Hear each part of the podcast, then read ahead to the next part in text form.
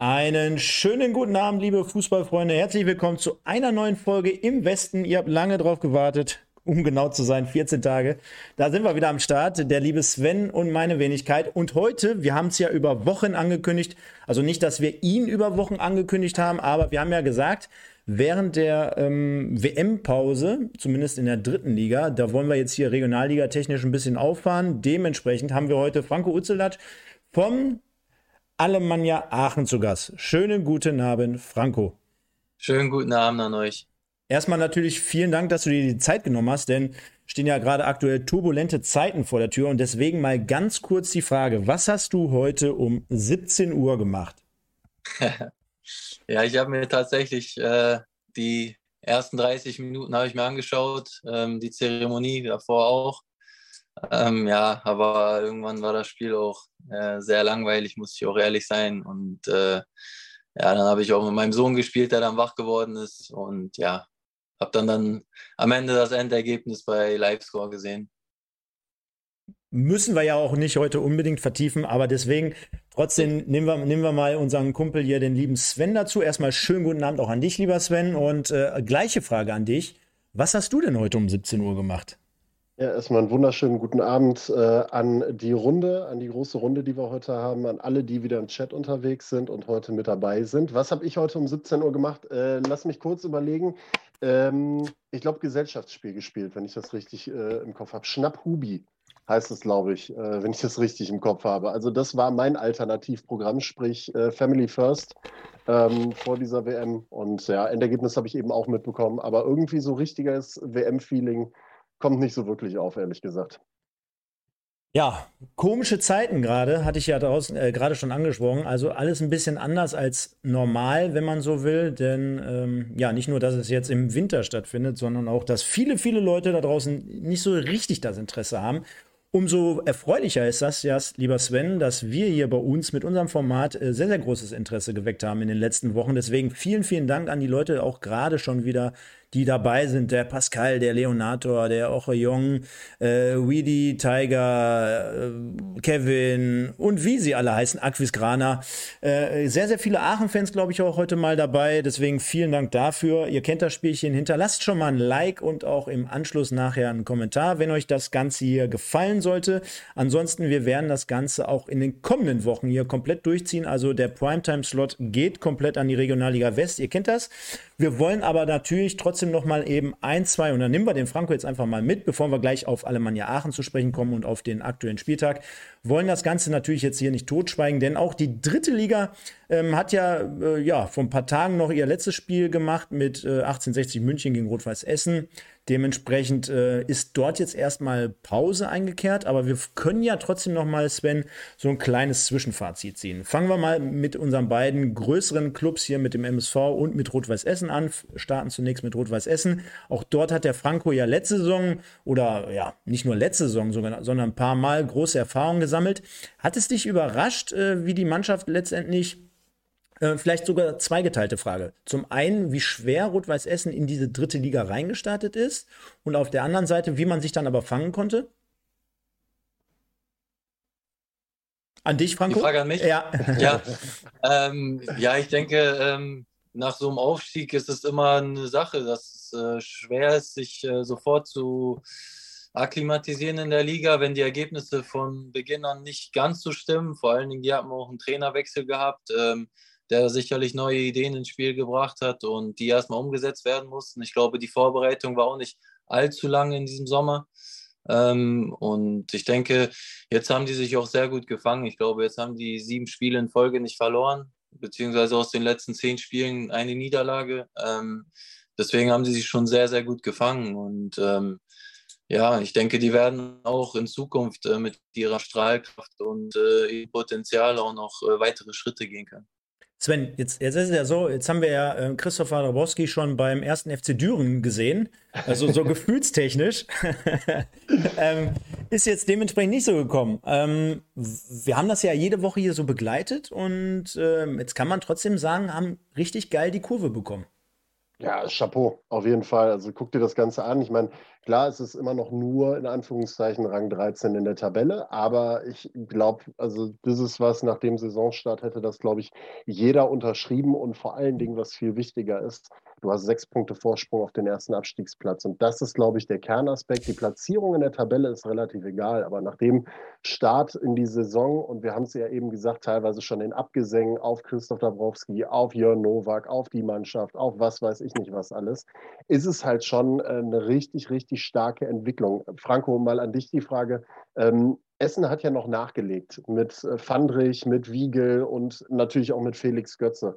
Meinst du, das sind tatsächlich so diese drei Key-Faktoren gewesen, diese Schlüsselfaktoren gewesen, die am Ende für diesen Turnaround gesorgt haben? Oder glaubst du, dass das tatsächlich einfach dieses Zusammenwachsen der Mannschaft im Generellen gewesen ist? Ja, ich glaube, man kann beides dazu zählen. Also ich denke, die drei Verpflichtungen sind auch äh, Qualitätsspieler und auch Unterschiedsspieler, besonders auch äh, der, der Götze.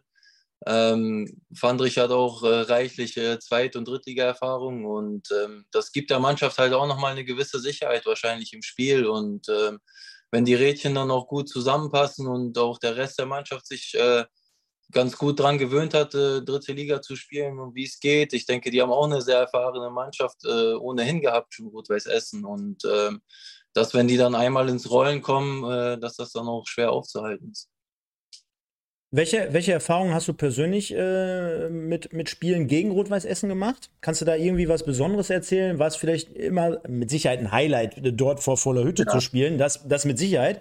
Aber gibt es darüber hinaus noch irgendwie so ein, so ein Highlight, was dich damit verbindet?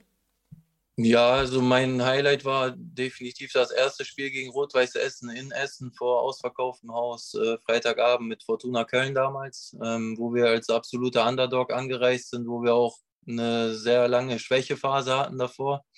Und äh, wir das Spiel auch 1-0 gewonnen haben in Essen äh, und ich dort einen Freischuss aus 30 Metern geschossen habe. Zudem, dass mein erstes Tor in der Regionalliga West damals war, war das schon was ganz Besonderes. Ja gut, man muss ja eins dazu wissen, wenn Franco Uzelak trifft, dann eben nur per Freistoß. Aber da kommen wir nachher nochmal in Ruhe drauf. Ähm, aber das ist, äh, ich glaube, also ich kann mir vorstellen, ihr habt da wieder RWE diesen obligatorischen, ich weiß nicht, wann das Spiel gewesen ist, aber ich Im Oktober. Mal, natürlich im Oktober. Ja, ich wollte ja, gerade sagen, ihr ja. habt ihn den obligatorischen Herbstblues damals verschafft, weil Richtig. das war ja in, in den Jahren davor immer so. Rot-Weiß Essen hat im Herbst ja immer schon den Aufstieg abhaken können, weil man da in so, ein, in so einen Zyklus reingekommen ist. Man hat einige Spiele am Stück nicht gewonnen, die Tabellenspitze war weg. Das hat man ja letztes Jahr anders geschafft, hat es durchgezogen, ist verdient am Ende auch mit aufgestiegen und äh, ja, hat jetzt die Highlights tatsächlich in Liga 3 und jetzt zuletzt noch ähm, zum Abschluss noch unentschieden gespielt an der Grünwalder Straße. Stefan, ich glaube, das war auch nicht unbedingt so zu erwarten, wobei wir haben ja vorher schon gesagt, das ist ja ein Bonusspiel gewesen. Ne? Das ist ja, da kannst du ja locker flockig, konntest du da rangehen. Ja, aber ich glaube, genauso sind auch alle Beteiligten da rangegangen. Ne? Also wenn ja. du dir mal die kompletten Facebook-Gruppen im Vorfeld angeguckt hast, äh, die Essen haben das ja zu einem ähm, ja, geilen Highlight äh, umfunktioniert. Also wirklich äh, Sonntagsabend schon Hofbräuhaus und Stimmung hier, Stimmung da, Stimmung tralala. Und dann ist es natürlich äh, so ein absolutes Highlight, äh, nach so viel äh, Abstinenz in den vergangenen Jahren dort mal wieder an der Grünwalder St Straße spielen zu können. Ja, und wenn du das Spiel verfolgt hast, also es geht ja auch voll in Ordnung, ne? Also mehr als das sogar. Klar, wenn man kurz vor Schluss noch diesen Ausgleich erzielt durch Felix Bastians, wahrscheinlich der Spieler der Stunde in der dritten Liga, muss man jetzt auch mal fairerweise dazu sagen. Als Abwehrspieler geht richtig voran im hohen Alter. Dort äh, zeigt er da wirklich nochmal, wo der äh, Hase langläuft und äh, dementsprechend das 1-1 mehr als verdient, auch vom, vom Spiel, von den Spielanteilen her. War jetzt mit Sicherheit kein Spiel, wo du sagen würdest, oh, da konnte ich jetzt mit der Zunge schnalzen, so als neutraler und als äh, ja, unbefleckter, möchte ich mal so sagen. Auf der anderen Seite, äh, ja, unterm Strich nimmst du das gerne mit Sicherheit mit. Und äh, mit Sicherheit auch ein sehr versöhnlicher Abschluss. Seit sieben Spielen nicht verloren. Äh, auswärts gerade dazu wirklich eine Macht. Ne? Also ich glaube, vor dem 60-Spiel meine ich, äh, dass es drei Siege hintereinander auswärts waren, plus dieses Unentschieden jetzt bei 1860. Da kannst du schon wirklich von der Serie sprechen. Und äh, jetzt nehme ich noch mal als letztes den Punkt auf vom Weedy. Bitte öfters Regionalliga West. Weedy, jeden Sonntagabend hier ab ca. 20.15 Uhr sind wir hier für euch am Start.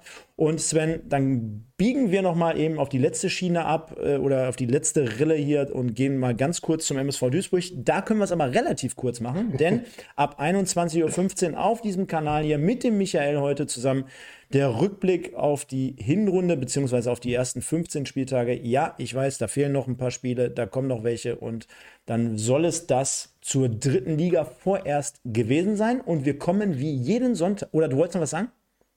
Ich? Nee. Ich persönlich? Nein, nein, alles gut. Also wir können es gerne abhaken. Nein. Ich meine, ich mein, mit dem MSV, da brauchen wir, machen wir einen Strich drunter. Man ist froh, dass die Hinrunde zu Ende ist und hofft, dass es im neuen Jahr besser laufen wird. Du wirst es gleich mit Micha noch thematisieren, alles in Ruhe. Wir gratulieren Viktoria Köln zu Rang 7 in der Tabelle, dem SV Elversberg zu 41 Punkten nach 17 Spielen. Brutal. Wir haben es gerade eben im Off schon gesagt, 10 Punkte Vorsprung auf den Relegationsplatz. Also da muss nur der Start in die Rückrunde gut gelingen und dann sieht das sehr, sehr gut aus in Elversberg.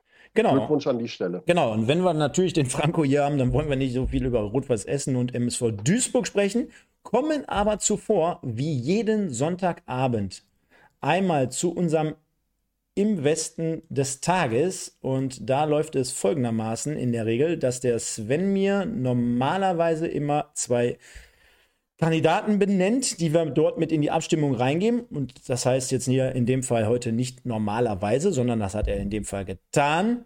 Äh, du kannst ja gleich mal kurz erwähnen, warum die beiden deiner Meinung nach es wert sind, heute nominiert ja, zu werden. Und auf der anderen Seite gehe ich natürlich mit der dritten Liga heute stellvertretend für diese Liga heute leer aus aufgrund der äh, Pause. Äh, mhm. Kommen wir dann also erst in der Rückrunde wieder dazu. Wir haben es aber jetzt gerade off-air ohne den Franco abgesprochen. Wir nehmen die beiden mit rein. Du, Sven, erklärst gleich ähm, die beiden mal, warum die es äh, ja, deiner Meinung nach geschafft haben. Und der Franco kann sich überlegen, wenn er, vielleicht ja sogar aus seinem Team, nominiert, äh, auch noch als Spieler des Spieltags. Genau, also wir fangen erstmal mit den beiden an. Ich habe vielleicht noch ein kleiner Hinweis. Ich habe aus der Community noch einmal den Namen Lukas Demming vom Wuppertaler SV gehört. Vielleicht können wir den auch noch mit reinnehmen. Dann haben wir noch Nummer drei. Franco darf sich gerne noch einen vierten überlegen, der ihm an diesem Wochenende vielleicht von Karl Marienborn extrem auf den Senkel gegangen ist, der ein super Spiel gemacht hat oder aus seiner Truppe ein geiles Spiel gemacht hat oder der ihm sonst aus der Regionalliga West im Kopf gekommen ist. Oder sich einfach selber aufstellen. oder sich einfach selber aufstellen, das geht auch. Ähm, meine beiden äh, Auserwählten sind ja eigentlich relativ klar. Zum einen haben wir Mike Amedik ähm, von ähm, SC Wiedenbrück. Zwei Tore erzielt an diesem Wochenende für den SC Wiedenbrück als Verteidiger. Auch nicht so selbstverständlich. Hat zuletzt eine durchaus harte Zeit gehabt. Ich äh, habe das Spiel Oberhausen gegen Wiedenbrück kommentieren dürfen. Da war er nicht mit dabei, weil äh, ja, er so mit dem Pressing der Oberhausener nicht unbedingt gut klargekommen ist. Wiedenbrück hat eine lange, lange Schwächephase jetzt gehabt und konnte sich erstmal wieder so ein bisschen freipanschen, freischlagen. Mike Amedik da mit einem sehr, sehr großen Anteil. Ja, und dann der Mann der Stunde momentan in Wattenscheid, Dennis Lerche. Dennis Lerche, ähm, ich weiß nicht, was sie dem in den Trank oder was sie dem ins Essen gemixt haben in den letzten Spielen. Ähm, stellvertretend das Spiel jetzt äh, zuletzt gegen Fortuna Düsseldorf. Wattenscheid liegt 0 zu 2 äh, hinten und dann kommt Dennis Lerche, wird zur Pause eingewechselt, macht einen lupenreinen Hattrick und schießt die SG Wattenscheid zum zweiten Sieg in Serie in der 91. Minute, also der absolute Oberknaller. Und Stefan möchte gerne was sagen. Ja, auf, als, als Vorbereitung auf diese Sendung und jetzt haben wir es ja gerade so oder auch im Vorfeld schon abgesprochen, dass du ja gleich federführend deinen Regionalliga-Part moderieren kannst. Aber Dennis Lerche, das ist ja die Besonderheit und die Kuriosität, mit der ich persönlich sogar was zu tun habe, Sven. Und das wirst du ja nicht wissen, denn vor vier Jahren hat der Kumpel noch in der Kreisliga gespielt gegen meine Mannschaft. Und äh, das war, äh, also wenn du ihn ja live kennst, er ist ja so ein Typ, so zwei Meter groß, aber auch zweieinhalb Meter breit. Und äh, sensationell, dass der es geschafft hat, von in vier Jahren von der Kreisliga B in die, in die Regionalliga reinzustarten. Also Chapeau, äh, da würde ich mich jetzt schon anschließen und sagen, jo, den wähle ich auch. Aber äh, dementsprechend haben die äh, Leute natürlich da draußen die Bühne. Äh, kleine, aber lustige Anekdote, glaube ich, äh, dass Dennis Lerche, den findest du auch gar nicht unter Lerche, äh, bei Fupa zumindest nicht. Sondern er hat einen Doppelnamen. Genau, ne? genau, er hat den Doppelnamen angenommen. Wahrscheinlich hat er in der Zwischenzeit geheiratet. Wir versuchen ihn mal äh, äh, irgendwann mal hier einzuladen, wenn er uns nicht sowieso jeden Sonntag hört. ähm, aber das so am Rande. Also auf jeden Fall eine sehr, sehr coole Geschichte und hat jetzt äh, in den letzten beiden Spielen, ich glaube, insgesamt fünf Tore erzielt für die SG Wattenscheid. Also hat richtig losgelegt wie die Feuerwehr. Nachdem er zuletzt ein bisschen auf der Bank gesessen hat, ähm, ja, Riesenanteil. Deswegen die beiden, wie gesagt, aus der Community, Lukas Demming haben wir gehört. Und dann würde ich sagen, kann. Wobei, wobei, eine Sache noch, jetzt machen jetzt, ich will dem äh, äh, Franco gar nicht äh, die Show stehlen, aber dann, können, dann, können, dann können wir es einmal Einmal können wir es hier zumindest äh, der Vollständigkeit halber abbilden. Dennis Knabe Lerche, so ja. 27 Jahre alt, ist äh, jetzt bei der SG Wattenscheid nur 9, hat in neun Spielen sechs Tore erzielt. Klar, jetzt kann man diesem Wochenende drei dazu, aber trotzdem, Statistik liest sich ja gut. Neun Spiele, sechs Tore. Äh, davor äh, beim äh, SV Frohnhausen in der Landesliga gespielt, in Essen, im Essener Raum. Davor beim Linda SV, ich glaube das Krefelder Raum, äh, Kreisliga B, acht Spiele, 18 Tore, 1920 beim SV Oppum, äh, Kreisliga B und C, also gefühlt äh, sieben Spiele, 24 Tore. Davor beim VfL Rheinhausen in Duisburg, davor TV Kapellen und jetzt wird es immer kurioser, Kreisliga B, Kreisliga C und so weiter. Also nur um das äh, Bild jetzt abzurunden und äh, jetzt gehört natürlich der volle Spot dem guten Franco. Ja, Franco, los. Also den vierten Spieler muss ich jetzt aussuchen, ne? Ja, kannst, kannst mal einen reinschmeißen, wie gesagt, ich, der dir gut im Kopf geblieben ist oder wo du sagst, der hätte es jetzt mal verdient, nominiert zu werden. Ich würde jetzt mal sagen, aus den letzten Wochen Sammy Güler von Wuppertal. Ich glaube, der hat auch vier, fünf Tore gemacht aus den letzten vier, fünf Spielen. Ähm, auch entscheidende Tore gemacht und äh, auch eine sehr gute Entwicklung genommen in den letzten ein, eineinhalb Jahren so. Okay, nehmen wir Sammy Güler mit da rein. Hat ja auch am ja. Wochenende wieder das wichtige 1 zu 0 gemacht gegen Fortuna Köln. Ja. Und äh, von daher gebe ich dir vollkommen recht, zuletzt eine echt gute Entwicklung genommen, gerade zu Saisonbeginn ja die ein oder andere Fahrkarte geschossen, aber mittlerweile ja. immer wichtiger. Und äh, ja, ihr habt es ja auch ganz gut geschafft, den kalt zu stellen im direkten Aufeinandertreffen. Ne? Also 0 zu 0, glaube ich, da im Stadion am Zoo, wenn ich das noch richtig zusammen Genau, ich glaube, er war zu dem Zeitpunkt verletzt. Da Walde Drama hat vorne gespielt äh, mit, mit Hagemann zusammen. Ähm, Sammy war damals verletzt. Okay. Aber ja. wenn du so, wenn du so jetzt mal an diese Saison, wobei, nee, das machen wir gleich. Wir gucken jetzt erstmal auf den Spieltag, würde ich sagen. Stefan, du hast das äh, mit dem Im Westen des Tages reingehauen. Ähm, alle vier stehen jetzt zur Abstimmung bereit. Also wählt, votet. Und vor allen Dingen, endlich werden wir einen Sieger aus der Regionalliga West haben. Wir haben zwar nur Spieler aus der Region West, aber endlich haben wir es soweit. Es ist halt immer, wir haben eine sehr, sehr starke RWE und MSV-Community da noch mit im Hintergrund und deswegen ist es für Spieler aus der Region West immer ein bisschen schwieriger, aber jetzt haben wir gute, große Chancen. Das ist schon mal gut. Wenn es ähm, nicht 0-0 ausgeht. genau. Genau. Äh, ich würde vorschlagen, Stefan, du hast ja gesagt, du hast das Spiel schon mal ein wenig aufbereitet. Genau, Alemannia Aachen gegen den ersten FCK in Marienborn. Ich würde erstmal an Franco vorab ähm, mal so ein bisschen zusammenfassen. Die letzten sechs Spiele seid ihr ungeschlagen. Vier Siege, zwei Unentschieden, die ihr in der Liga rausgeholt habt. Also eine sehr, sehr gute Bilanz. Jetzt steht unter der Woche noch äh, das Pokalspiel. Es gab ja vor einigen Wochen die, die Trennung von Fuad Kilic noch, wo man so als Außenstehender im ersten Moment gedacht hat, hä, warum? Also es war ja jetzt nicht alles schlecht. Ihr habt natürlich einen Fußball gespielt, der in der Kilic-Art ein bisschen mehr kämpferisch unterwegs ist, der ein bisschen ähm, mehr mit Rasenumflügen als mit wunderschönem Tiki-Taka-Fußball zu tun gehabt hat. Aber ihr habt ja nach einem etwas holprigen Saisonstart auch Punkte eingefahren. Ähm, für einen Außenstehenden sah das dann halt schon sehr, sehr komisch aus, dass diese Trennung zustande kam. Dann hat Helge Hohl ja übernommen. Was ist so der Unterschied zwischen den beiden? Also wie kommt es jetzt, dass ihr diesen fußballerischen Aspekt jetzt besser reinkriegt und da so einen guten Lauf drin habt?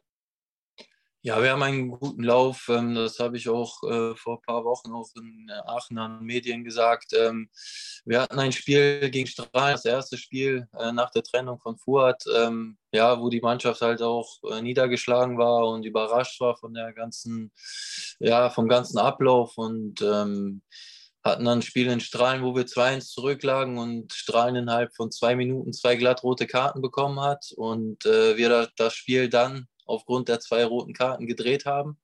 Ich glaube, ansonsten wäre es schwierig geworden, in, in, der Verfassung, in der mentalen Verfassung das Spiel zu drehen. und ähm, hatten dann die Woche darauf das Spiel gegen, äh, gegen den ersten FC Köln zu Hause, Freitagabend, Tivoli, äh, wo wir da erste Halbzeit sehr, sehr gutes Spiel gemacht haben und äh, sind dann halt in so einen Lauf reingekommen, haben danach das Pokalspiel gewonnen gegen Bergisch Gladbach, äh, was auch nicht selbstverständlich ist, wenn man sieht, dieses Jahr die ganzen äh, Regionalliga- und Drittligamannschaften, die gegen äh, noch tiefere Mannschaften teilweise rausgeflogen sind. Ähm, ja, haben wir uns in so einen ja, Lauf reingespielt und ähm, sind auch momentan sehr schwer zu schlagen, ähm, weil wir das äh, defensiv auch sehr gut machen. Und ähm, ja, wie gesagt, wir haben halt einen guten Lauf momentan und äh, wir versuchen alles daran zu setzen, dass das so weitergeht. Macht, macht denn Helge Hohl bewusst irgendwas anders? Ich meine, das ist ein anderer Trainer, der wird wahrscheinlich auch was anderes mit reingebracht haben, der wird andere Punkte mit mhm. reingebracht haben im Training, im, in der Ausrichtung her. Gibt es da irgendwas, wo du sagst, das ist jetzt komplett anders zu dem, wie Fuad Kilic das bis dato gemacht hat?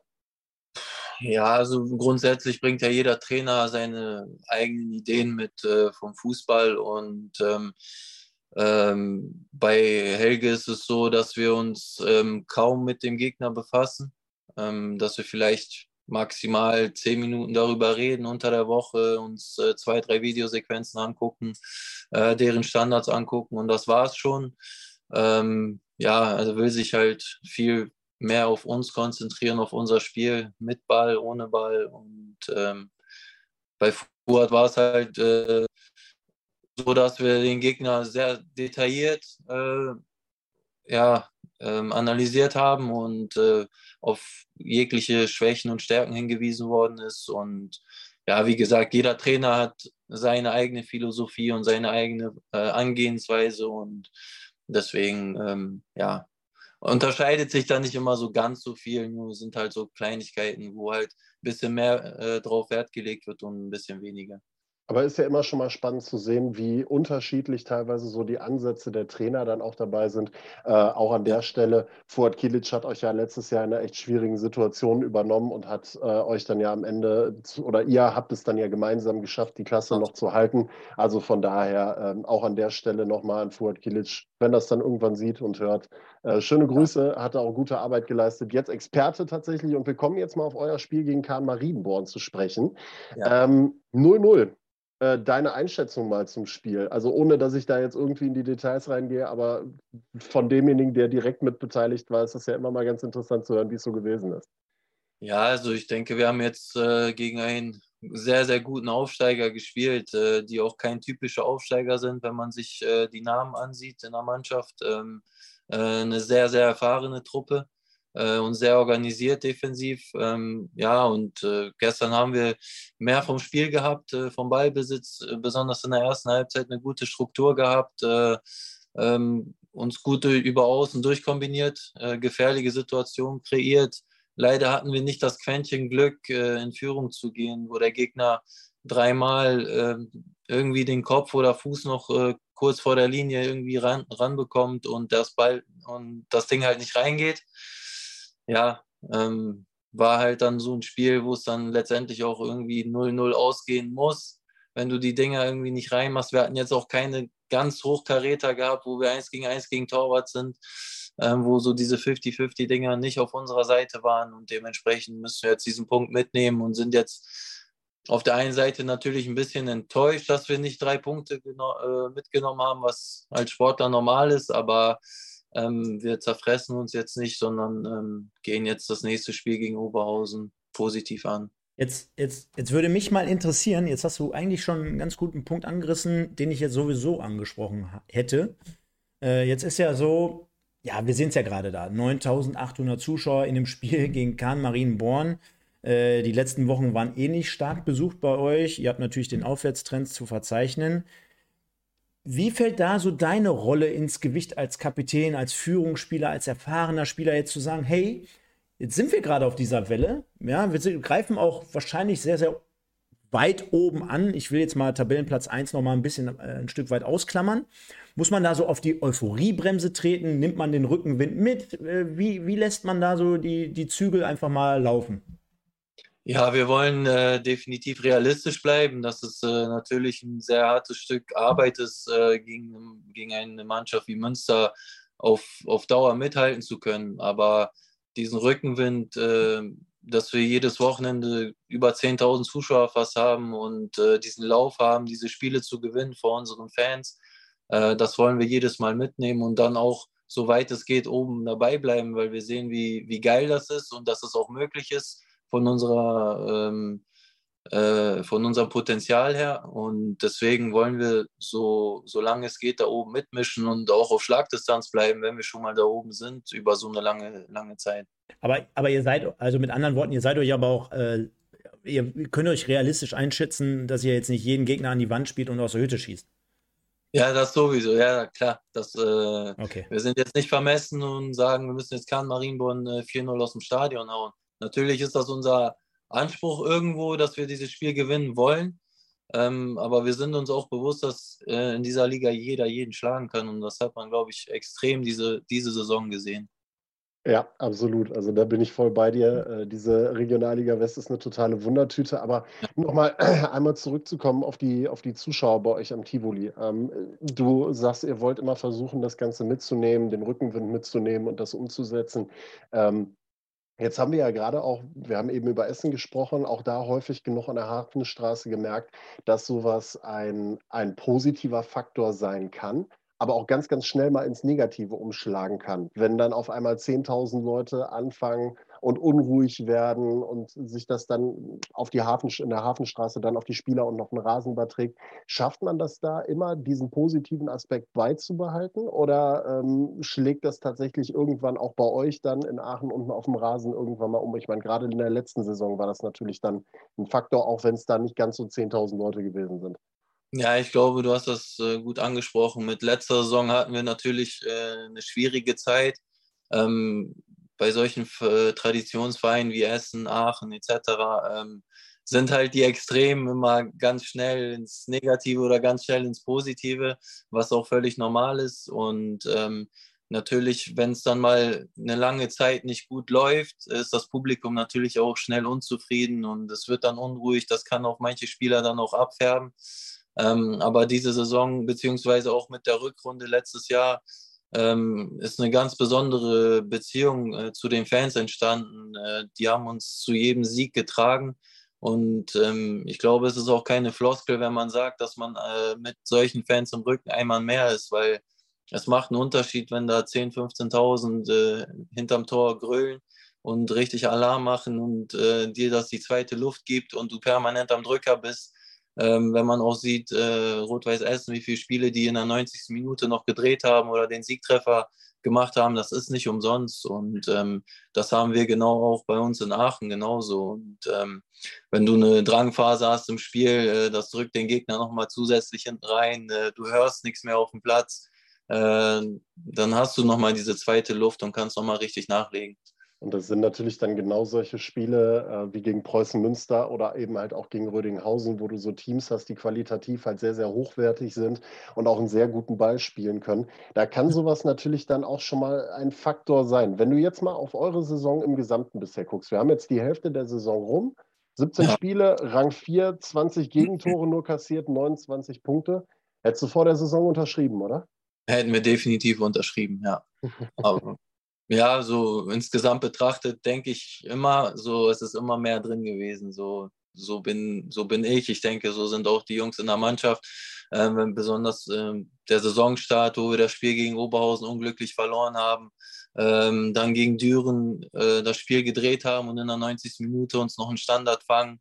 Ähm, gegen Düsseldorf, glaube ich, haben wir acht hoch, hochprozentige Chancen vergeben, wo so ein Spiel hast du Chancen für drei Spiele. Äh, und dann gewinnst du das auch nicht. Und äh, dann gegen Wuppertal 0-0, wo du auch ein, zwei Riesenchancen hast mit Aluminiumtreffern und dich da irgendwo das Glück nicht äh, ja, richtig verfolgt hat und wir dann aber in einen guten Flow reingekommen sind. Ja, und dann ist das gegen Bochel zum Beispiel so ein 2-0, was sich keiner erklären kann, auch von der Art und Weise, wie wir aufgetreten sind. Ähm, war es auch ein einmaliger Ausrutscher diese Saison, wo wir halt nichts auf den Platz gebracht haben äh, als Mannschaft. Und ja, ähm, insgesamt, was du gesagt hast, vor der Saison hätten wir das alle unterschrieben und wir sind auch absolut stolz darauf bis jetzt, was wir gemacht haben, aber es liegt halt noch sehr viel Arbeit vor uns.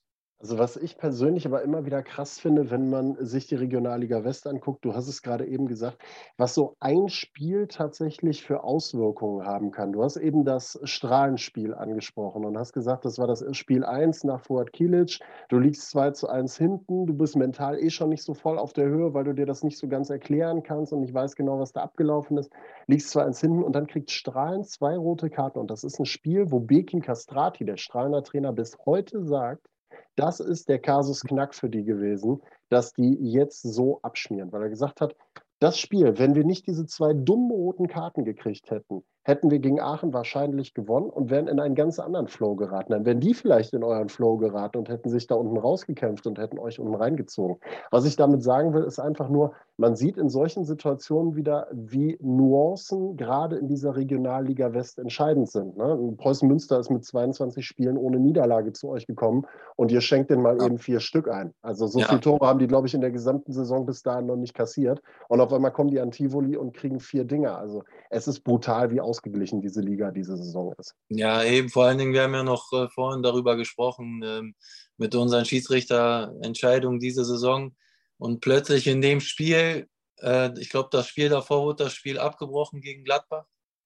Ähm, und dann gegen Strahlen, das nächste Spiel, kriegen wir endlich mal was auch vom Schiedsrichter, was verdient war, die zwei glattroten Karten. Aber ich glaube, in den Wochen davor hätte es sie vielleicht gar nicht gegeben. Und in dem Spiel kriegen die die zwei roten Karten und wir drehen das Spiel und haben jetzt halt so einen Lauf. So. Und das ist halt echt extrem, wie, wie sowas von, was für Kleinigkeiten daran hängen. Aber ihr seid auch, das macht so den Eindruck zumindest von der Truppe, Ihr habt ja im Sommer, muss mich holen ein bisschen aus, im Sommer gab es ja auch einige Abgänge, auch einige namenhafte Spieler, die dann auch gegangen sind. Ähm, man hat so das Gefühl, da steht jetzt eine deutlich stärkere Einheit noch auf dem Platz. Ich will nicht sagen, dass letzte Saison nicht jeder alles für den anderen auf dem Platz gelassen hat. Da gab es schon einige Spiele, wo man wirklich gesehen hat, da haben die Jungs den Rasen umgemäht teilweise auch. Aber ja. man hat jetzt irgendwie ein ganz, ganz anderes Gefühl bei dieser Truppe, also von diesem Zusammenhalt und dass das ein oder andere Rädchen jetzt noch ein bisschen besser ineinander passt und man gesehen hat mal wieder in Aachen, machen. Man muss nicht die großen Namen verpflichten, sondern jetzt passt das alles einigermaßen gut ineinander. Ja, definitiv. Also wir hatten ja letzte Saison äh, eine brutal schlechte Hinrunde gehabt. Ähm, auch ein Trainerwechsel nach elf Spieltagen oder zwölf Spieltagen, meine ich. Ähm, ich glaube, wir haben die Hinrunde mit 13 Punkten abgeschlossen. Ähm, es war halt für uns eine ganz, ganz schwere Zeit, wo wir äh, auch ehrlich gesagt keine richtige Mannschaft waren, wo viele auch auf sich geguckt haben. Ähm, und dann im Winter wurde viel ausgemistet. Ähm, es wurden auch ein paar gute Spieler dann auch geholt, die uns dann auch geholfen haben, so einen Umschwung zu machen, auch in der Kabine, dass wir dann nochmal richtig zusammen, zusammenwachsen, äh, wo Fuad Kilic auch einen riesen Anteil hatte, ähm, der das jeden Tag vorgelebt hat, uns äh, diesen Glauben vermittelt hat, dass wir es schaffen werden und äh, man hat dann gesehen durch diesen Glauben und durch diese Sicherheit, dass wir äh, von Tag zu Tag auch diese Sicherheit mitgenommen haben. Durch Siege äh, wurde das dann auch immer wieder bestätigt und das hat uns dann Stück für Stück weiter zusammengeschweißt, auch mit den Fans zusammen, mit den Verantwortlichen. Und ähm, ja, im Sommer wurden dann halt noch ein paar Spieler dazugeholt ähm, auch einwandfrei vom, vom Charakter. Und äh, das hat uns dieses Jahr auch dann immer bestätigt, auch wenn wir mal zurücklagen oder irgendwelche Rückschläge waren, ähm, dass wir nie aufgesteckt haben und äh, immer zurückgekommen sind. Und das zeichnet uns dieses Jahr halt sehr aus. Ja, äh, bis dahin äh, schon mal, äh, ja, da sehen wir mal wieder, was äh, so Teambuilding und Teamgefüge so mit sich bringt. Sven, und äh, genau das Gleiche versuchen wir hier bei uns auch auf dem Kanal. Deswegen will ich nochmal die Community grüßen und auch die Leute, die hier total eifrig dabei sind. Also es sind äh, wirklich sehr, sehr viele. Äh, viele, die auch äh, wirklich äh, andere Farben tragen, aber trotzdem sehr, sehr große Sympathie mit äh, Alemannia Aachen beispielsweise hegen und pflegen, die jetzt natürlich Franco, das wirst du mit Sicherheit schon mal in deinem Leben gehört haben. Aachen gehört nicht in die vierte Liga. Also ja, dazu gehört ja, jeden Tag hört man das, ja. Ja, das, das, da, da, gehört natürlich viel, viel Arbeit dazu, aber ihr seid ja aktuell wirklich auf einem äh, ordentlich bis sehr guten Weg. Trotzdem hier der ein oder andere, der schreibt zum Beispiel, ähm, Erfolg macht sexy, ähm, nehmt euch ein Beispiel an an Rot-Weiß Essen. Franco, viel, viel Glück, äh, auch Münster ist zu packen, das Duell gegen die gewinnen. Äh, der Wuppertaler SV wird hier ins Spiel gebracht, da kommen wir gleich noch zu. Und ansonsten sehr, sehr viele Fußballfans von überall. So soll das sein, liebe Leute, so freuen wir uns darauf. Und wenn ihr nachher noch abschließend Fragen habt, die könnt ihr euch bitte, bitte, bitte bis zum Schluss aufsparen, denn dann machen wir nachher noch eine kleine extra Rubrik mit Fragen an Franco. Geile Rubrik, Sven. Fragen an Franco. sehr cool. ähm, ja, auf jeden Fall sehr, sehr cool. Aber ich muss ja eigentlich ähm, mal an Franco noch eine, eine Frage stellen. Wie machst du das mit deinen Freistößen? Hintergrund an der ganzen Geschichte. Ich war gegen Düren äh, im Stadion im Tivoli. Da hat Franco, glaube ich, in der 82. Minute einen Wahnsinnsfreistoß in die Maschen genagelt. Äh, der hat den ganzen Tivoli explodieren lassen, auch wenn es leider nicht für den Sieg am Ende gereicht hat. Und Franco hat ja was geschafft. Das, glaube ich, kriegt man gerade als Verteidiger nicht so häufig in. Ähm, erstens einen Doppelpack erzielen und zweitens einen Doppelpack erzielen mit Freistößen und drittens einen Doppelpack mit Freistößen erzielen, die beide exakt identisch gewesen sind. Stichwort Wegberg Beek letztes Jahr. Ja. Ähm, schiebst du da noch irgendwie extra Einheiten oder wie, wie, kommt das zustande? Hast du irgendwann mal gedacht, boah, ich versuche das mal, ich bin eigentlich, ich mag Freistöße und halt ungern meine Rübe rein, lieber knall ich die Dinger selber auf die, auf die Kiste oder wie kam mhm. das zustande? Ja, ich hatte eigentlich schon immer auch als Kind einen guten Bums gehabt und äh, ja, irgendwann, äh, ich habe ja als Stürmer angefangen in der E-Jugend, D-Jugend, äh, bin dann halt immer weiter zurückgewandert, bis ich irgendwann Innenverteidiger war. Ähm, da musste ich halt auch überlegen, so, du hast halt die Ecken, wo du vorne mit reingehst, wo du ein Tor machen kannst. Äh, ja, und dann halt auch bei Freistößen, so Tore schießen fand ich immer geil. So, ich wusste halt, dass ich auch einen guten Schuss habe ähm, ja, habe das halt über die Jahre mal irgendwie immer irgendwas probiert, damit es äh, besser ist. Äh, Im Fernsehen siehst du ja auch die ganzen Flatterbälle und irgendwas, dann hast du es auf dem Bolzplatz oft ausprobiert mit deinen Kumpels und gesehen, ja, irgendwie klappt das, wenn du es öfter mal so machst oder so machst. Ja, und dann, äh, wie gesagt, äh, ja, gegen Rot-Weiß Essen damals, was ich vorhin erwähnt habe, so ist der Knoten einmal richtig geplatzt und seitdem ist es schon ab und zu mal vorgekommen. Ich meine, ich meine, Zwölf Tore in 79 Regionalligaspielen für einen gelernten, oder nicht gelernten, aber für einen positionstechnischen Innenverteidiger. Chapeau, das kriegt mancher Stürmer nicht hin. Ähm, gibt es da irgendwie ein Vorbild, was du dann bei den Freistößen hast? Hast du dir mal bei, weiß nicht, Cristiano Ronaldo, gibt es ja immer Leute. Maxi Arnold äh, hat ja ganz, ganz interessante ja. Freistoßtechnik. Ähm, der schießt ja Bälle, die sind ja wahnwitzig. Also gibt es da irgendjemanden, ja. wo du sagst, bestimmtes Vorbild? Nee, muss ich ehrlich gesagt habe ich jetzt keinen. Früher war es ja mal Naldo, das habt ihr, glaube ich, damals auch mal geschrieben. Äh, der hat die Dinge auch mehr oder weniger mit dem Vollspann und so einer Technik da reingehauen. Kann man dann vielleicht so sagen, ja. Okay, dann äh, würde ich sagen an der Stelle, Stefan, wir können mal einen Blick werfen auf den Spieltag der Regionalliga West. Also es ist ja immer sehr, sehr schön, sich dann mit einem Gast, speziell wenn er äh, so hochinteressant ist, dann so intensiv zu unterhalten. Aber wir haben ja noch einen kleinen Blick auf die Regionalliga West und nicht nur auf Alemannia Aachen und Franco Utzelack. ähm, genau. Und äh, von daher werfen wir da, glaube ich, mal einen Blick auf den Spieltag. Was auffällt, äh, wir haben einige 0 zu 0 Spiele mit dabei. Das überraschendste 0 zu 0 dürfte, glaube ich, das vom SV Rödinghausen beim SV Strahlen gewesen sein. Ähm, bringt jetzt beide Parteien nicht so wirklich weiter. Strahlen hängt damit immer noch auf dem letzten Platz fest. Ich glaube, acht Punkte sind es aktuell, die sie haben. Ähm, jetzt muss man eins sagen, Stefan, wir haben ja zuletzt schon den Abgesang auf die SG Wattenscheid 09 gemacht und da siehst du wieder, wie schnell das gehen kann. Ne? Die Wattenscheider gewinnen 3 zu 2 gegen Fortuna Düsseldorf. Ich habe Dennis Lerche eben angesprochen. Ähm, die sehen jetzt wieder Licht am Ende des Tunnels, ne? Definitiv, definitiv. Dennis Lerche, der Mann der Stunde, liegt auch gerade aktuell vorne in unserer Abstimmung. Ähm, ähm, ja, wir, wir haben ja mehr oder weniger Wattenscheid und Strahlen hier die letzten Wochenende auf Augenhöhe gesehen, also im negativen Sinne, leider Gottes. Ich glaube, bei Strahlen kommen wir gleich vielleicht noch mal ganz kurz aufs Spiel. Ist natürlich eine riesen Überraschung mit dem 0-0 gegen Rödinghausen. Hätte jetzt auch keiner so gedacht, aber da wird es natürlich sehr, sehr eng. Da kann sich Martina Voss-Tecklenburg, die Dame von Hermann Tecklenburg, wahrscheinlich äh, sich gerade auf ihre ZDF-Karriere äh, bei der WM freuen und äh, mehr auslassen. Ähm, dementsprechend die SG Wattenscheid aber wieder voll mittendrin stand nur dabei. Enorm wichtiger Sieger. Also da siehst du mal, wie, wie wichtig dieser 3 zu 2 Sieg war. Der Franco hat es ja vorhin angesprochen, auch psychologisch. Du drehst ein 0 zu 2 in ein 3 zu 2 und diese drei Punkte enorm wichtig, denn sonst wären es sieben Punkte gewesen. Jetzt sind es mit Anführungsstrichen nur vier. Also auch äh, viel, viel möglich und machbar. Auf der anderen Seite schon sehr, sehr auffällig, wenn du äh, siehst, Sven, es sind halt wirklich auch drei von vier Aufsteigern, die unterm Strich stehen gerade. Plus der SV Strahlen auch nicht dieser typische Regionalligist bis vor zwei Jahren, äh, so aufgrund des Geldes, sage ich jetzt mal. Mhm. Also da sind schon so die Vereine, die sich so ein bisschen tümmeln äh, oder tummeln, die, mit denen man hätte rechnen können. Aber trotzdem äh, sehr, sehr spannend, gerade was unten betrifft. Und das war es ja auch die letzten Jahre, ne?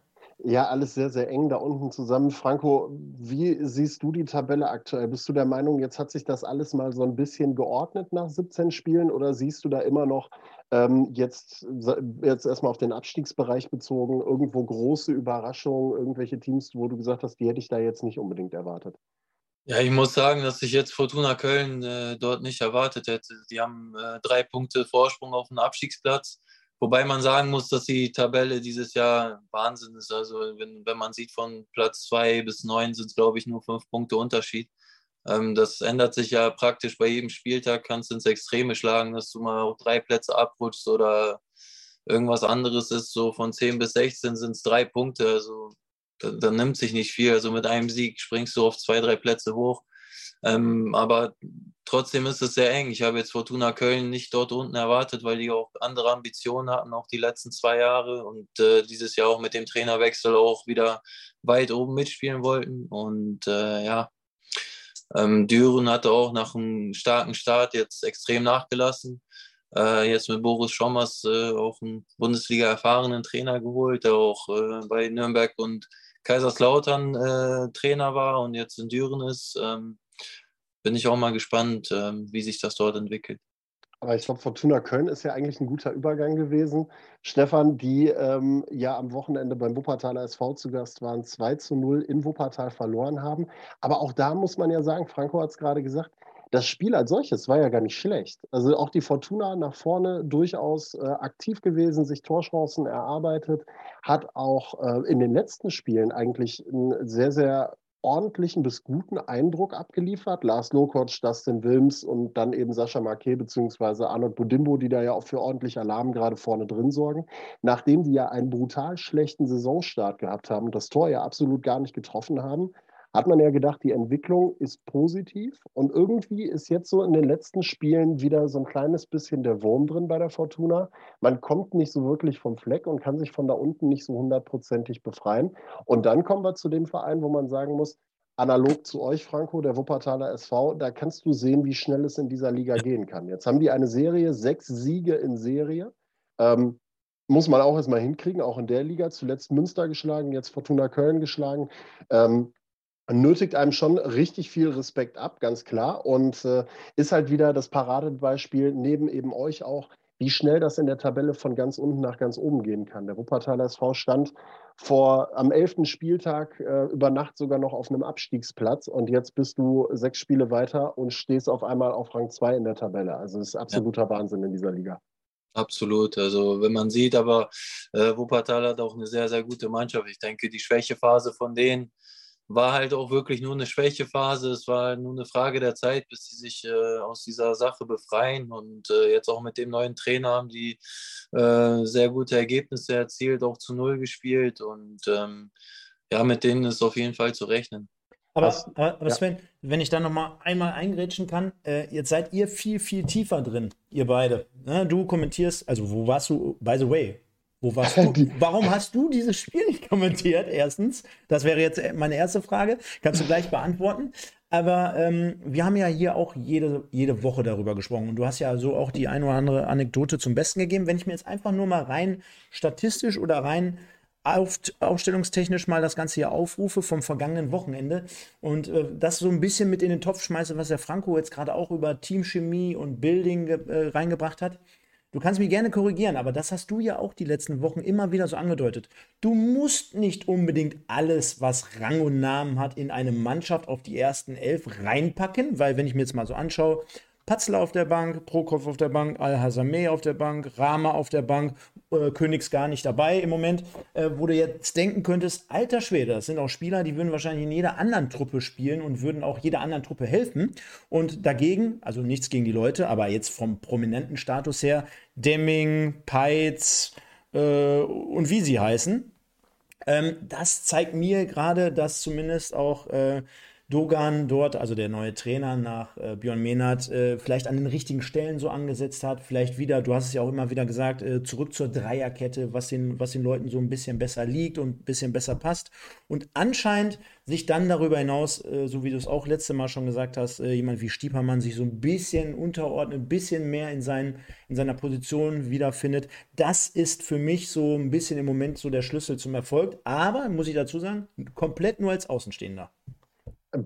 Bin ich voll bei dir. Also das ist, ähm, das sind so die, die Faktoren. Dogan hat am Anfang, ich habe es schon mal gesagt, äh, die eine oder andere unpopuläre Entscheidung getroffen. Vielleicht muss man das manchmal auch als Trainer machen. Ähm, er hat es in diesem Moment auf jeden Fall gemacht, hat Stiepermann da rausgenommen äh, zuerst, hat Patzler auf die Bank verbannt. Ähm, sind Maßnahmen, wo du sagen musst, okay, Patzler letzte Saison, ich glaube, mit 17 oder 18 zu 0 spielen. Also das musst du dich auch erstmal trauen, auch wenn die Saison ähm, nicht überragend war. Aber wenn Patzler in Topform ist, für mich immer noch einer der besten Keeper in der Regionalliga West, ohne jede Frage. Ähm, das musst du auch erstmal machen. So. Und es hat scheinbar dafür gesorgt, dass äh, man jetzt auf dem Platz eine Truppe beisammen hat, nicht, dass ich Sebastian Patzer jetzt irgendwas unterstellen will, ohne jede Frage, aber du hast jetzt auf jeden Fall eine Truppe zusammen, wo wirklich alles dem Ziel untergeordnet wird. Du spielst, ich habe es eben ja, oder du hast es ja auch gesagt, du spielst jetzt eine Formation, die dir letzte Saison super gut gelegen hat, die funktioniert hat. Ähm, also es sind jetzt alles so Parameter, die da reinspielen. Ähm, das passt alles, jeder ordnet sich unter, auch die Jungs, die jetzt erstmal draußen sein müssen. Und ähm, das ist das, was ich ja eben bei Alemannia auch meinte. Ne? Also du bist in Aachen mittlerweile auch an einem Punkt, wo du sagst, okay, es geht nicht mehr darum, dass du irgendwelche Spieler mit großer Vita hast und Rang und Namen und, und, und, und, und, sondern es geht darum, dass du gute Spieler hast, die sich auch für ein gemeinsames Ziel unterordnen. Und das ist halt was, was sowohl momentan in Aachen passiert, als auch in Wuppertal beispielsweise sehr, sehr gut funktioniert. Und in Münster tatsächlich ja im Prinzip mit einigen kleineren Durchhängern ja schon die gesamte Saison sehr gut funktioniert. Plus, dass die Leute da tatsächlich auch noch einen ordentlichen Namen teilweise haben, die da auf dem Platz stehen in Münster. Ja. Vielleicht, vielleicht können wir den äh, Spieltag trotzdem noch mal so ein genau. bisschen äh, rund machen. Genau. Ähm, wir sehen es da jetzt schon an den Ergebnissen. Ihr könnt es ja sehen, bevor wir gleich mit Franco und Sven dann nochmal auf die Tabelle schauen. Äh, also der erste FC Köln U23 spielt gegen den SV Lippstadt 0-0. Der SV Strahlen, wie gesagt, einer der Überraschungen gegen Rödinghausen 0 0 im Heimspiel. Das gleiche Ergebnis auch bei der Alemannia gegen Kahn Marienborn. Der SC Welenbrück gewinnt 3 zu 0 gegen den ersten FC Düren. Und ich weiß gar nicht, Franco, äh, du siehst und hörst uns ja hier jeden Sonntag. Der erste FC Düren hat ja den Leitspruch Düren spüren. Und seitdem wir das Ganze aufgedeckt haben, hier also in verdeckter Mission, läuft es also eher so wenig gut, äh, nachdem Düren spüren hier publik gemacht wurde. Äh, allen unterliegt Münster 0 zu 3. Wuppertal, also mit dem doppelten Gerrit, Gerrit Wehkamp, glaube ich, dort äh, zur Stelle ja. gewesen, 3 zu 0 auswärts, sehr souverän. Gerade äh, wenn man bedenkt, wir haben es ja gerade angesprochen, äh, Sven, dieser Herbst-Tristesse äh, oder diese Winter-Tristesse, gerade auch Rot-Weiß Essen kann davon ein Lied singen. Man ist zu so einer Jahreszeit nie gerne ins Verse-Stadion gefahren, nach Aalen. Umso bemerkenswerter, dass man dort diese Hürde mit 3 zu 0 gewonnen, äh, genommen hat. Wuppertal gewinnt 2-0 gegen äh, Fortuna Köln. Oberhausen 1-1 gegen Bocholt. Nachdem ich bei Facebook Kommentare gelesen habe, meine Güte, hätte schon nach fünf äh, oder nach 15 Minuten äh, 3-4-0 stehen müssen für Bocholt. Bocholt hat uns an die Wand gespielt und und und. Also da steht der gute Terra schon wieder auf dem Abstieg äh, oder Abstellgleis, Sven. Aber das ist ja ein Phänomen. Jede Woche sagen wir, oh, das passt nicht mehr, oh, da müsste mal was. Und dann gewinnt er auf einmal irgendwie auswärts, komischerweise. Also wir werden es beleuchten. 1 zu 1 gewinnt Rot-Weiß Oberhausen gegen Bocholt und Gladbach U23 gegen Schalke U23. Das war wahrscheinlich ein Knallerspiel bei dem entsprechenden Streamingdienst. Da wurden die Tickets rauf und runter gebucht. 1 zu 1 unentschieden in dieser Partie. Genau, und da würde ich sagen, schmeißen wir einmal den äh, abschließenden Blick auf die Tabelle. Preußen Münster weiterhin Spitzenreiter, ein Spiel weniger mit vier Punkten äh, Vorsprung vor dem jetzt neuen Tabellenzweiten, dem Wuppertaler SV. Äh, Münster ja unter der Woche jetzt noch mit dem Nachholspiel, die abgebrochene Partie gegen die U23 von Schalke 04. Ähm, Franco, du hast da zuletzt mit der Alemannia, mit der Alemannia gespielt äh, im Parkstadion. Kein leichter Gegner, die, die Schalker, richtig? Definitiv nicht. Also im Vergleich zum letzten Jahr komplett andere Mannschaft, äh, komplett anderes Auftreten, sowohl spielerisch als auch taktisch. Also die sind sehr beweglich, äh, technisch sehr gut. Ähm, ja, machen es dem Gegner sehr schwer, auch hinten rauszukommen. Und äh, ja, ich denke, die spielen auch nicht umsonst so eine gute Runde dieses Jahr. Was muss Münster machen, um da die drei Punkte am Ende des Tages mitzunehmen? Also was müssen die besser machen als ihr? Sagen wir es mal so. Ein Tor mehr schießen. und, okay, und, und ein Spiel hat 90 Minuten. Genau, genau so sieht es aus. Äh, so, dritter aktuell auch etwas überraschend, äh, die U21 von Borussia Mönchengladbach. Eugen Polanski, der Trainer äh, der kleinen Fohlen, leistet da hervorragende Arbeit. Alemannia Aachen auf Rang 4 nach sechs Spielen ohne Niederlage, vier Siege, zwei Unentschieden. Kann, glaube ich, bis zur Winterpause für die Alemannia gerne so weitergehen. Die ja noch zwei Spiele haben, werden alle anderen, glaube ich, drei Spiele noch haben, wenn ich das richtig im Kopf habe. Kahn Marienborn, bester Aufsteiger auf Rang 5. Der SV Rödinghausen äh, lässt äh, ein wenig federn, muss man sagen. Die Jungs rund um Daniel Flottmann, schöne Grüße an der Stelle, nur noch auf Rang 6 in Anführungszeichen. Ja, und dann haben wir ein sehr, sehr, ähm, ja, hinterher sehr dicht gestaffeltes Mittelfeld, muss man ja sagen. Bis es dann hinterher runtergeht. Franco hat es eben gesagt, ähm, Rang 10, Fortuna Düsseldorf 2 hat 22 Punkte sehe ich jetzt gerade, ist damit nur drei Punkte vor dem ersten Abstiegsplatz. Die Abstiegsplätze werden belegt von Bocholt und Düren mit jeweils 19 Punkten, also ganz nah an den Nicht-Abstiegsplätzen dran. Wattenscheid schon mit vier Punkten Rückstand, die sich super herangearbeitet haben in den letzten Wochen. Ja, und dann der SV Strahlen, ganz, ganz weit weg. Franco, Überraschungsmannschaft unten haben wir jetzt gerade eben schon mal gesagt. Fortuna Köln war da nicht unbedingt so zu erwarten. Gibt es auch für dich, also neben der Alemannia jetzt eine Überraschungsmannschaft oben, die du da nicht unbedingt erwartet hättest? Ja, definitiv kam Marienborn. Also, dass die jetzt äh, so eine gute Runde gespielt haben, glaube ich, hat kaum jemand erwartet. Ähm, ich glaube, wir haben auch zum Teil überrascht, genauso wie Gladbach. Also, wir haben letzte Saison keine so, so gute Zeit gehabt. Ähm, Deswegen, ähm, aber ich würde sagen, Karl Marienborn definitiv wie, Überraschungsmannschaft. Wie viele Zuschauer haben die am Wochenende mitgebracht? Karl Marienborn? Ja. Ich weiß nicht, ob ich da drei Leute schreien gehört habe bei einer Ecke. Ich weiß nicht, ob es vielleicht die verletzten Spieler waren. Nein, wollen wir sie gar nicht hochnehmen. Du hast ja schon recht. Also sportlich gesehen ist das schon sehr, sehr anständig und äh, die spielen eine tolle Runde. Ja. Und Sven, wir müssen es auflösen, denn wir kommen so langsam ins letzte, ja, mehr oder weniger Drittel auf jeden Fall schon. Und zwar haben wir äh, den im Westen des Tages mit Dennis Knabe Lerche und 59 Prozent. Völlig verdient. Äh, wie gesagt, das, das Monster aus Wattenscheid, muss man ja sagen, mit seinen drei Toren. Herzlichen Glückwunsch an der, an der Stelle. Also absolut verdient.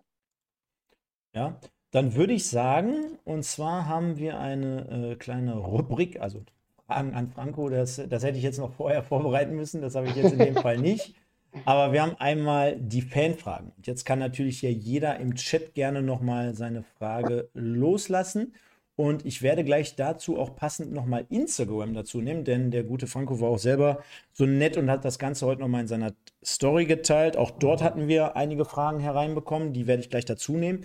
Mich würde aber, um das Ganze hier mal zu starten, als erstes an dich adressiert, ähm, ja, ähm, interessieren, wie groß ist so deine Verbundenheit? Äh, jetzt klar, du bist Kapitän und vielleicht musst du das auch so sagen, weil du jetzt gerade hier live bei uns am Start bist, aber ähm, ich nehme schon so ein bisschen links und rechts, ohne dass ich jetzt aus Aachen komme, dass die Leute sehr, sehr gut zu dir stehen und dass sie ja auch äh, sehr an dich glauben.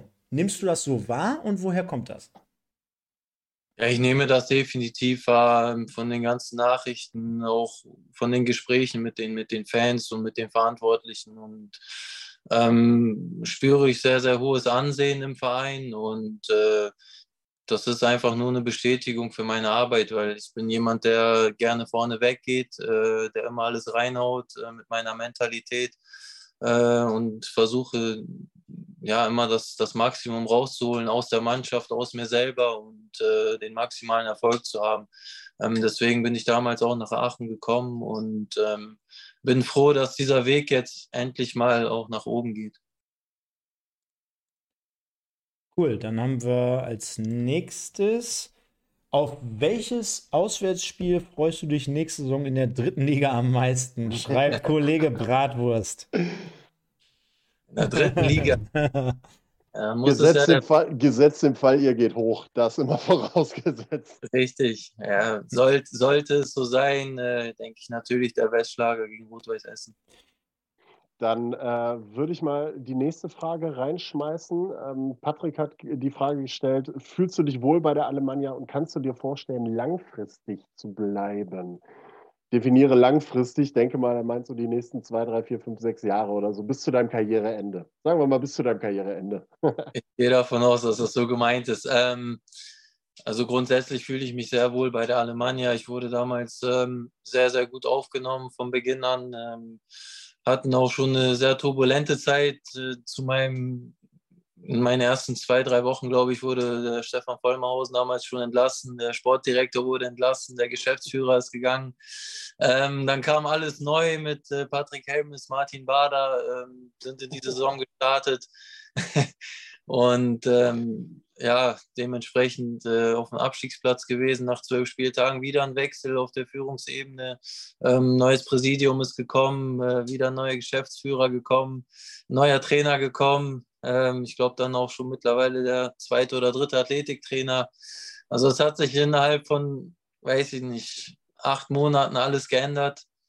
Ähm, ja, es ist eine sehr turbulente Zeit, aber ähm, ab der Winterpause würde ich schon sagen, dass wir uns alle hier ähm, durch den Erfolg auch sehr akklimatisiert haben und diese Turbulenzen dann auch äh, viel ruhiger geworden sind und äh, ich mir definitiv vorstellen kann, auch langfristig zu bleiben.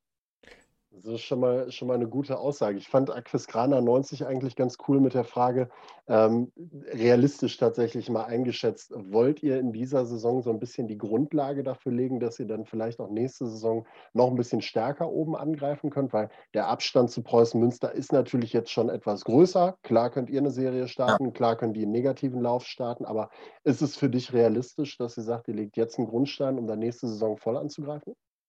Ja, ich denke, wir tun gut daran, äh, nicht auf Preußen Münster zu schauen, sondern nur auf uns und unsere Aufgaben und unsere, und unsere Entwicklung, weil ähm, ich glaube, von Vereinsseite wurde schon des Öfteren jetzt auch gesagt, dass man nächste Saison angreifen will.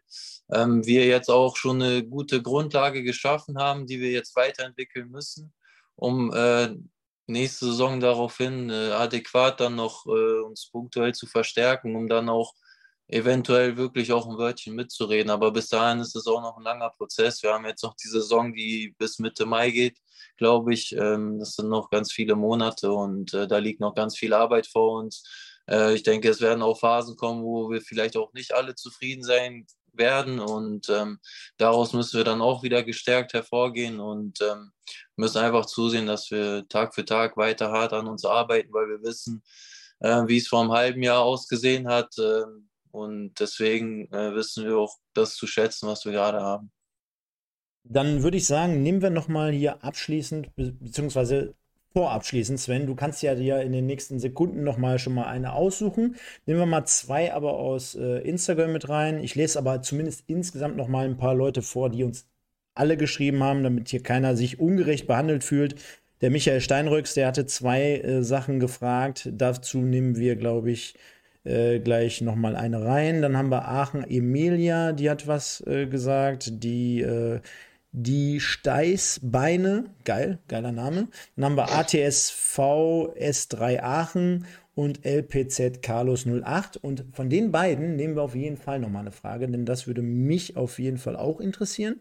Franco, zum einen, äh, ATSV fragt, wie war denn gestern so grundsätzlich die Stimmung nach einem 0-0 in der Kabine? Jetzt haben wir vorhin ausführlich über, oder was heißt ausführlich, aber wir haben über Spiel ansatzweise gesprochen. Äh, war dann eher so low down oder sagst du, hey, äh, ist halt so, muss man auch mal mit Rücks äh, ja, Rückschlägen zu, zurechtkommen und das ist normaler Alltag. Das können wir schon realistisch einschätzen, denn generell stehen wir ja ganz gut. Und die, die zweite hebe ich mir nochmal auf. Vielleicht erstmal ganz kurz dazu. Ja also ich denke, wir haben uns äh, natürlich vorgenommen, die drei Punkte am Tivoli zu behalten. Und ähm, ja, nach so einem 0-0 eine gewisse Enttäuschung war schon da, aber wir waren jetzt nicht komplett down, weil wir schon realistisch einschätzen können, dass, dass wir keinen Gegner einfach mal so im Vorbeigehen schlagen werden. Und äh, so ein 0-0 gegen Karl Marienborn, die, äh, wie ich auch vorhin gesagt habe, nicht umsonst auf Platz 5 stehen und ein starker Aufsteiger sind mit einer sehr erfahrenen Truppe. Ähm, und wir eigentlich gar nichts zugelassen haben in den 90 Minuten, wo wir vor einigen Monaten das Spiel wahrscheinlich auch verloren hätten, ähm, ist das schon, schon eine Entwicklung zu erkennen, definitiv. Ähm, was aber nicht heißt, dass wir nach so einem Spiel auch ein bisschen unzufrieden sind, wenn wir so ein Spiel nicht gewinnen, wenn wir solche Chancen hatten. Ja. Und der Carlos und solche Fragen, Sven, die liegen einfach immer bei so Live-Formaten auf der Hand. Dein bester Gegenspieler, den du bislang so hattest, in deiner, ich sag jetzt einfach mal, kompletten Karriere, darauf zielt er wahrscheinlich an. Vielleicht gibt es ja sogar jemanden mal, mit dem du in der Jugend zusammengespielt hast oder bei einem, bei einem anderen Verein, wo derjenige, der vielleicht jetzt den größten Namen hat oder gegen den du dich ähm, am schwersten so getan hast. Mein bester Gegenspieler. Sind ja nur ein paar Jahre, die du zurückdenken musst. Und ein paar ja, Spiele, die du gemacht hast. Ich muss sagen, so Kannst auch zwei nennen, wenn es ganz eng ist. Ich würde schon sagen, also das Nonplusultra der Regionalliga West war die letzten Jahre äh, Simon Engelmann, ganz klar. Stark. So ein Statement. Ich würde jetzt zum Ende auch nochmal zwei ganz, ganz kurze reinwerfen. Und zwar ähm, finde ich die von Ubek eigentlich ganz geil. Wen siehst du als besten Innenverteidiger der Regionalliga West, beziehungsweise würdest du dich selbst mit dazu zählen? Boah, das, das müssen andere entscheiden. Also ich, ich bin selbstbewusst genug, um zu sagen, dass ich äh, eine hohe Qualität habe, aber ähm, über mich müssen andere urteilen. Also Sven, be beantwortest du doch die Frage, Sven. Ja, die Frage kann ich zurückgeben. also, wenn ich ehrlich sein muss, Top 5 auf jeden Fall. Top 5 würde ich äh, Franco auf jeden Fall schon mit reinschmeißen. Ähm, gibt in meinen Augen spontan nicht so extrem viele, wo ich sage, die sind deutlich besser. Mir, mir fällt spontan immer in dieser Top 5er Riege, also mache ich jetzt kein Ranking, gar keine Frage. Leon Schwers immer vom WSV mit ein, der das extrem ruhig und souverän dort hinten raus koordiniert. Der gehört für mich auch mit dazu. Ähm, klar, in, in, in, Münster können wir beispielsweise auch hergehen, ähm, können beispielsweise so einen Alex Hahn mit reinschmeißen, aber Franco gehört auf jeden Fall für mich schon oberen, äh, zum oberen, obersten Regal in der Regionalliga West, ganz klar. So, let's, let's, danke fürs Kompliment. Die 5 Euro gibt es nachher. Und dann, äh, Sven, letzte Frage abschließend. Letzte, letzte Frage, genau. Ähm, einfach noch die Frage, wenn das Thema Fußball durch ist, was hast du dann geplant? Also ich, mein, mein Traum ist es, dass ich weiterhin etwas im Fußball mache, ob es im Managementbereich, Trainerbereich ist, ähm, würde ich schon gerne dem Fußball verbunden bleiben, aber grundsätzlich bin ich auch offen für, für andere Sachen. Aber ähm, Fußball hat mich mein ganzes Leben lang begleitet und ähm, ich bin sehr Fußball besessen, was in der, auch in der Freizeit so Fußball gucken, Fußball verfolgen, Nachrichten lesen, egal was, so will ich immer top informiert sein, auf dem neuesten Stand sein. Ähm, ja, da, da, dreht sich schon eigentlich der ganze Tag drum. Ja. Stefan, würde ich sagen, hast du einen neuen Co-Host, wenn ich mal nicht mehr kann. Ne? Also ich sehe, Franco ist dann voll ausgestattet mit allem, ja. liest, liest, sich alles an. Ähm, ich glaube, an der Stelle können wir uns nur bedanken, oder Stefan? Ja, definitiv. Ich nehme den Ball jetzt zum einen nochmal auf, Sven. Was heißt denn, wenn du nicht mehr kannst? Also, nachdem du natürlich bei Magenta TV mittlerweile dabei bist, dass du bei Sport Total, du bist bei äh, Dabei TV oder wie heißt das nochmal? Ja, es heißt tatsächlich Dabei TV, aber ne, Piano war ja bis jetzt erstmal nur ein Spiel. Servus TV und oh, was gibt's nicht alles für TVs? Ähm, ja, wir planen jetzt erstmal diese Saison. Ich glaube, wir sind ja auf einem ganz guten Level hier. Ähm, ja, Franco, da kann ich mich natürlich bei den Worten von Sven nur anschließen. Ich hoffe, dir hat es auch ein bisschen Spaß gemacht. Es war nicht zu Auf extrem. Auf jeden Fall. Ähm, war eine schöne Erfahrung. Ja, sind immer hier eigentlich ganz locker unterwegs. Äh, gibt hier kein Riesenskript. Ja. Also wir äh, haben die Themen natürlich dementsprechend immer vorbereitet, waren auch auf dich vorbereitet, aber Das ist eher so wie unter Fußballern hier äh, Learning by Doing und einfach mal locker machen. Von daher können wir nur sagen, vielen, vielen Dank dafür, liebe Leute. Ähm, das soll es jetzt im ersten Moment gewesen sein. Wir sehen uns gleich auf dem anderen Kanal. Die letzten Worte gehören natürlich jetzt gleich dem Sven und dem Franco. Und ich kann nur sagen, in den nächsten Wochen ist hier noch einiges vorbereitet. Der Sven hat es immer wieder angeteased. Äh, es werden hier in den nächsten Wochen gerade speziell zur WM mehr äh, Regionalliga-Themen auf den Tisch kommen. Es werden immer wieder hier Gäste dabei sein. Vielleicht ja auch irgendwann nochmal jemanden von Alemannia. Vielleicht sogar nochmal Franco zum letzten Spieltag, wenn sie dann aufgestiegen sind, wenn sie es perfekt gemacht haben. Ich kann nur sagen, bleibt gut äh, ja, dabei. Äh, lasst nochmal ein Like da, kommentiert auch im Nachgang gerne nochmal die Sendung. Also wir stehen hier gerade noch ein bisschen schwach auf der Brust. So kleine Kritik von mir an euch da draußen. Von daher, äh, ja, alles tun und machen, was geht. Und von daher bleibt gesund, kommt gut durch die Woche. Wir sehen uns nächste Woche ab 20.15 Uhr ungefähr wieder hier auf diesem Kanal zur Regionalliga West. Bis dahin. Äh, alles Gute und die letzten Worte an äh, oder von Sven und von Franco. Genau, erstmal von meiner Seite aus nochmal ein äh, herzliches Dankeschön, Franco, dass das alles so wunderbar unkompliziert mit dir geklappt hat. Es hat sehr, ja. sehr viel Spaß gemacht, sehr interessant mit dir zu quatschen. Hätte jetzt auch noch echt äh, eine ganze Ecke weitergehen können so. Ähm, deswegen vielen herzlichen Dank. Und Stefan, soll ich es schon mal anteasern nächste Woche, wer nächste Woche unser Gast sein wird, oder sollen wir es noch äh, unterm Deckmantel behalten? Hat er vielleicht, hat er, hat er vor vier Jahren in der Kreisliga B gespielt? Nee, ich glaube nicht. Ich glaube, der hat vor vier Jahren nicht in der Kreisliga B gespielt. Der ist es nicht, tatsächlich Boah. nicht. Und ist, ist, auch, ist auch ein Stück kleiner, ist ein ganzes Stück kleiner, muss man sagen. Aber äh, ähnlich da, torgefährlich. Da, da, soll, ich, soll ich sagen? Wofür bist soll, du denn? Also ich, ich weiß ja, wer es nächste Woche sein wird. Ich weiß ja, wer nächste Woche unser Gast sein wird. Also komm, ja hau raus. komm, hau raus. Komm, hau raus. Kevin Hagemann vom Wuppertaler SV wird nächste Woche auch so roundabout gegen 20 Uhr dann wieder mit am Start sein. Also schaltet gerne ein. Nächste Woche Sonntag wieder Pottbolzer. Ähm, ich sage das ja in den letzten Wochen immer wieder gebetsmühlenartig. Oma, Opa, Mutter, Tante, Onkel, Vater, äh, Brüder, Geschwister, Nachbarn, Freunde, allen Bescheid geben. Schaltet ein, kommt rum und äh, guckt euch das Ganze an, teilen, liken, kommentieren, so wie sich das gehört, so wie ihr das ganz brav macht.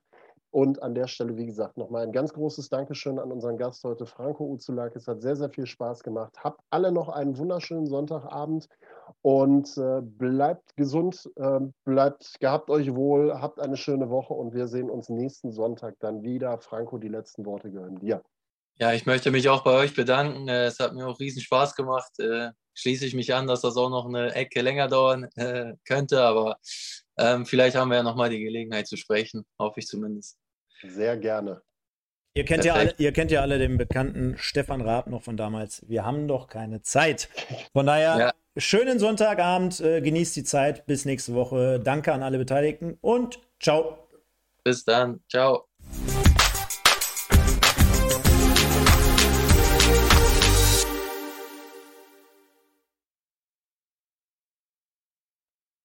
Recording stopped.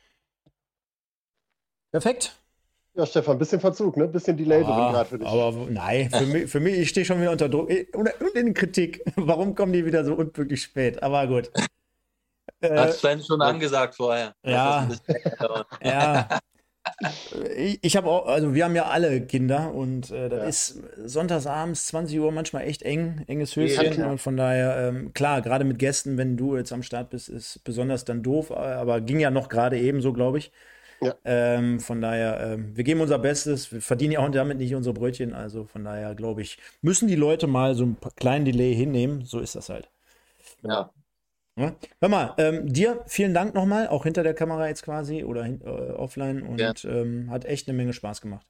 Absolut. Ja, genauso. Ja. Okay. Wir, begle wir, begleiten das Ganze, kannst du auch in Zukunft gerne mal reinschauen und ansonsten würden uns freuen, Fall. auch in der Rückrunde nochmal äh, dich reinzunehmen. Ja? Können wir gerne machen. Alles Gute. Bleib in erster Linie gesund. Mache ich hier auch. Ciao, ciao. Ja, habt euch wohl. Ciao, ciao. Ciao, ciao.